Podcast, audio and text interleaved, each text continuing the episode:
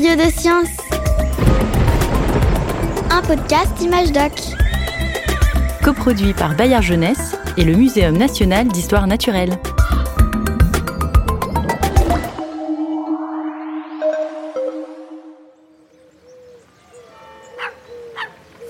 Vas-y, chaussette Bon chien, elle est trop forte. Tiens, à toi Tom, prends le bâton et lance-le le plus loin possible. Bien joué Merci. Tu penses que si je le lance dans l'eau, elle y va? Euh, oui, je crois. Elle a pas trop peur de l'eau normalement. Dire que certains chiens ont peur de l'eau, c'est trop bizarre.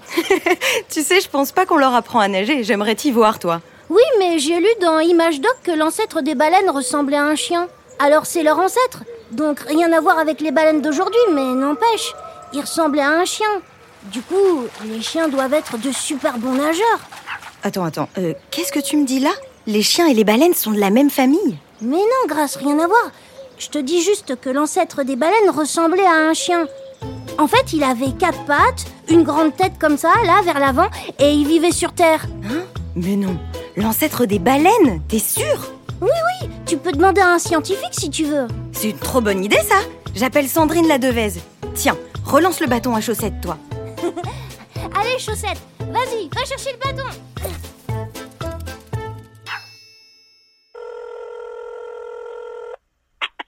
Allô Oui, bonjour Sandrine la Devez. Vous êtes paléontologue, je crois. Oui, c'est ça. Je travaille euh, précisément sur les mammifères. Génial Vous allez pouvoir nous en dire plus sur l'ancêtre des baleines alors. Oui, tout à fait. Super Je vais chercher les curieux de science et on arrive.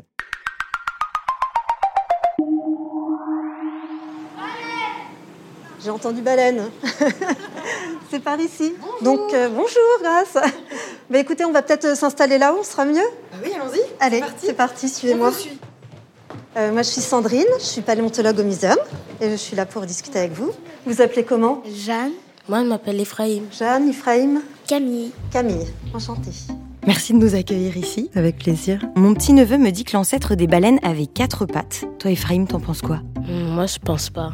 Jeanne Moi, je pense que c'est plutôt possible. Je sais pas, mais il faudrait peut-être euh, remonter il y a longtemps. Effectivement, pour répondre à cette question, il faut remonter dans le temps pour voir si les fossiles nous montrent que les anciennes baleines avaient quatre pattes. Mais peut-être avant d'aller dans le détail, la question, elle vient du fait que les baleines actuelles, elles ont combien de pattes? Bah, elles en ont pas. Elles ont des nageoires. Est-ce que dans les nageoires, il y a des doigts?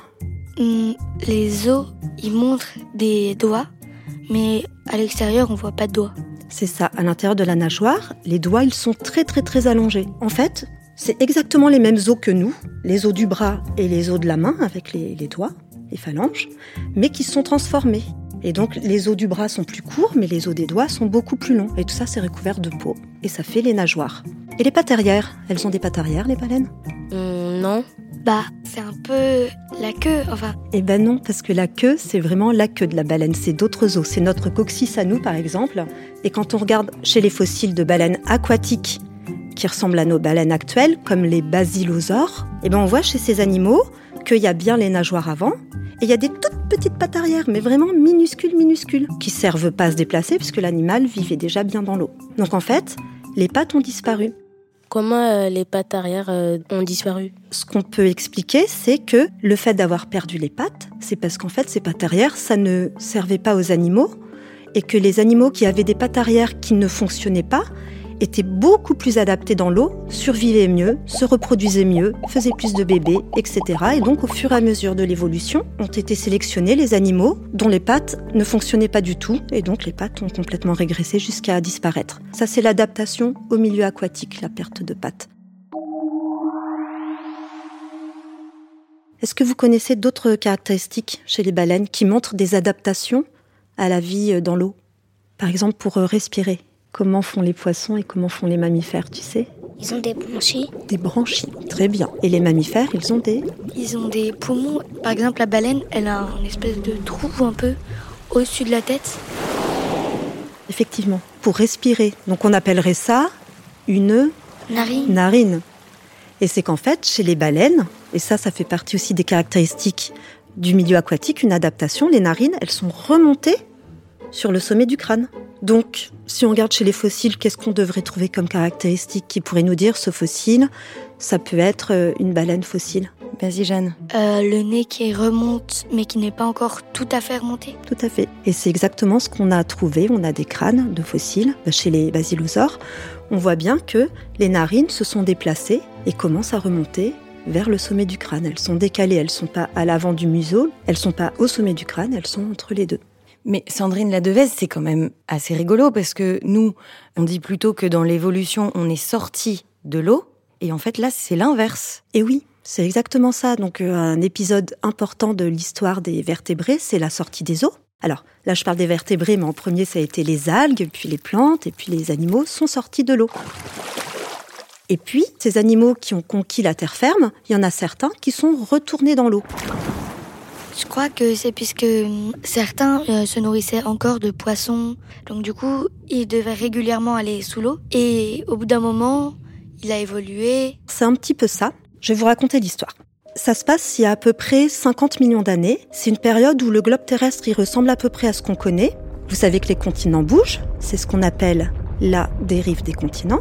Et donc à cette époque, vers 50 millions d'années, il y avait un océan à la place de la Méditerranée. Et puis il y avait l'Inde qui remontait vers l'Asie.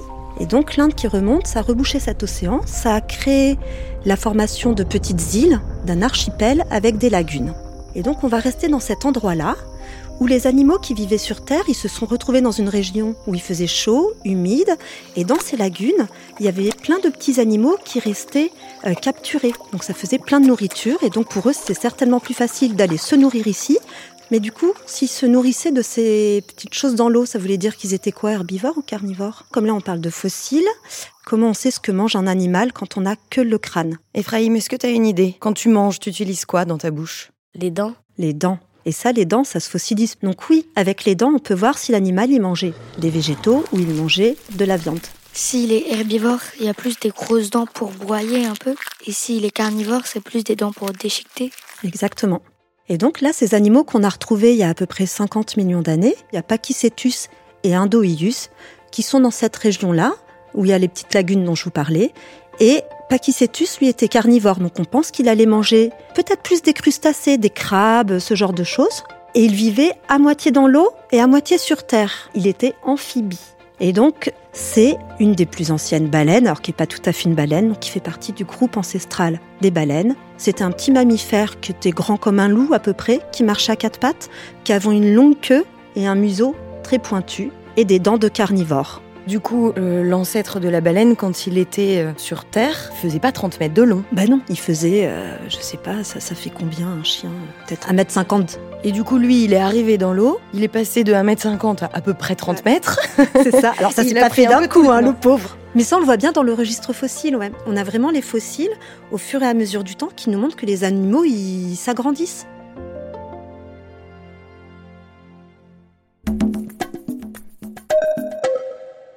À peu près la- l'ancêtre des baleines a-t-il commencé à vraiment vivre dans l'eau? On pense que ça commence avec ceux dont je vous parlais tout à l'heure, les basilosaures, qui euh, vraisemblablement ne revenaient plus sur la terre ferme. On la date à à peu près 35 millions d'années. L'histoire des baleines, elle est facile à expliquer parce qu'on a des crânes complets, des squelettes, c'est super, vraiment les fossiles sont très beaux. Mais on a plein dans de groupes chez lesquels les fossiles sont très peu conservés. On n'a que des dents, des morceaux de mâchoire, des morceaux d'os, et là ça devient très très compliqué. Mais est-ce que ça arrive justement que par exemple on voit un fossile, on se dit ça, ça doit être l'ancêtre du renard, et en fait c'est l'ancêtre du loup par On se exemple trompe. Oui, on se trompe. Ah ben ça, c'est la science. On se trompe. On fait des hypothèses et une hypothèse, ben, elle est là pour être ou euh, confirmée ou réfutée. On n'est pas là du tout pour chercher une quelconque vérité. On est là pour essayer d'expliquer les choses au mieux. Faut être curieux de science. C'est exactement ça. Merci beaucoup, Sandrine Ladevez. Merci beaucoup. Merci beaucoup. Merci. Merci à vous. Curieux de science, un podcast Image Doc, coproduit par Bayard Jeunesse et le Muséum national d'histoire naturelle.